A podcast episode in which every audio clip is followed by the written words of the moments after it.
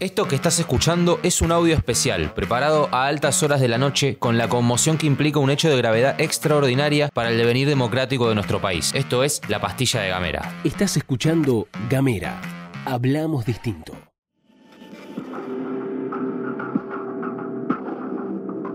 Habíamos preparado una pastilla completamente distinta, pero hemos tomado la decisión editorial de descartar las noticias habituales y hacer una crónica de lo que se está viviendo en la República Argentina. Acá no buscamos ni entretener ni divertir, simplemente poder contar minuto a minuto lo que fue pasando en una jornada que fue, lamentablemente en este caso, inolvidable. Poco después de las 21 horas de ayer, cuando Cristina Fernández de Kirchner llegaba a su casa, entre los seguidores que están hace días en la calle, una persona sacó un arma, le apuntó a la cara y el disparo no salió. Alguien intentó asesinar a Cristina Fernández de Kirchner. El hombre fue inmediatamente reducido y detenido, aunque se plantearon muchas dudas en cuanto a la eficiencia del sistema de custodia de la vicepresidenta. Una vez que se detuvo al hombre que intentó asesinar a Cristina Fernández de Kirchner, la Policía Federal aseguró que el agresor se trata de un hombre de 35 años de edad y de nacionalidad brasileña. Inmediatamente después circularon los videos, en los que puede verse claramente cómo el hombre apunta directamente a la cara de CFK y gatilla. Las pericias indicaron que el arma contenía 5 balas en su cargador, pero ningún en la recámara, por eso el disparo no salió.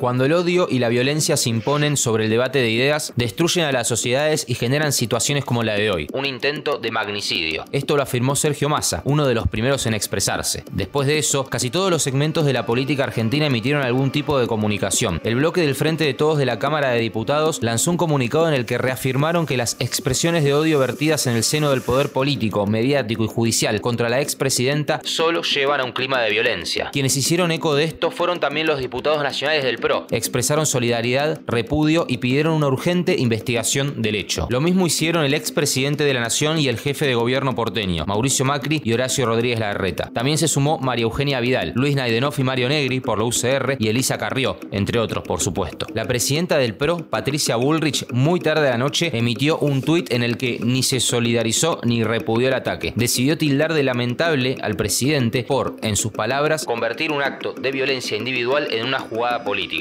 Todo el Gabinete Nacional, gobernadores, entes empresariales, gremiales y de la sociedad civil manifestaron su solidaridad y apoyo a la vicepresidenta. También lo hicieron los organismos de derechos humanos. Mientras que la Asociación del Fútbol Argentino decidió suspender todos los partidos programados para hoy.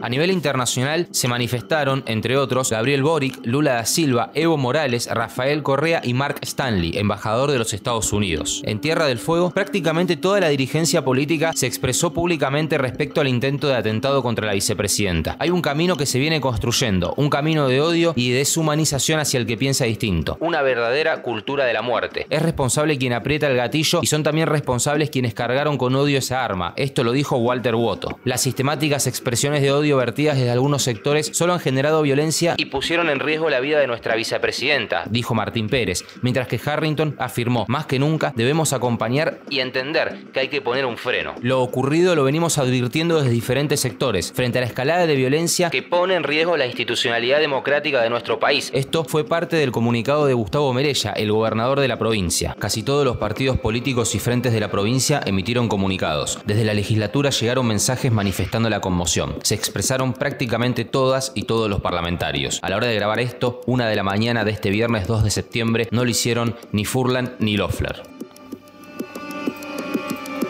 Con el paso de las horas se supo que el atacante se llama Fernando Andrés Sabac Montiel y había sido detenido dentro de un auto sin patente hace unos años con una cuchilla de 35 centímetros de largo. El hombre, detenido, está bajo las órdenes del Juzgado Federal 5, a cargo de María Eugenia Capuchetti. La fiscal que interviene en el caso se llama Paloma Ochoa.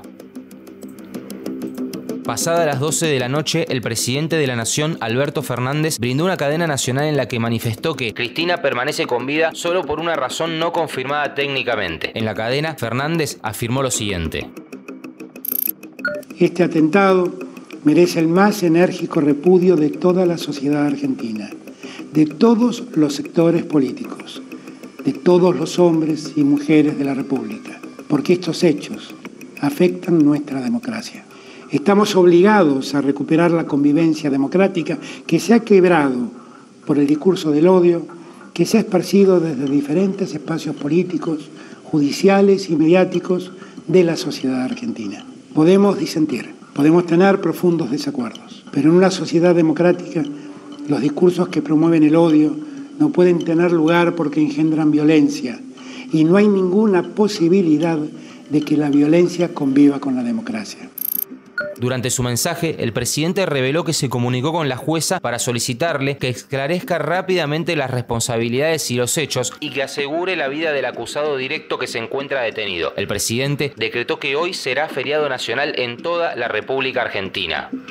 A Cristina Fernández la llamaron chorra, yegua, puta y asesina. Le dijeron que había matado a su marido, a su compañero de toda la vida. Publicaron tapas de ella golpeada y crucificada. La violencia no nace de un día para el otro. La violencia se engendra y se alimenta. ¿Por qué nadie se pregunta por la decisión de este hombre de atentar particularmente contra la vicepresidenta? ¿Será un loco o será un desubicado social, un violento peligroso? Pero esa locura, esa enajenación tiene una raíz, de la que se alimenta día a día, que vigoriza y nutre ese rasgo violento. La violencia física, en el punto de mayor barbarie, como es disparar o intentar hacerlo contra alguien, es como siempre la expresión final de un monstruo que crece con el paso del tiempo. Es urgente rediscutir el sistema judicial, de servicios de inteligencia. Es imperioso rediseñar el sistema de medios de comunicación en la República Argentina. Hay que hablar de política en nuestro país sin incitar ni generar violencia, porque así no se aguanta. Muchas gracias y nos veremos el lunes.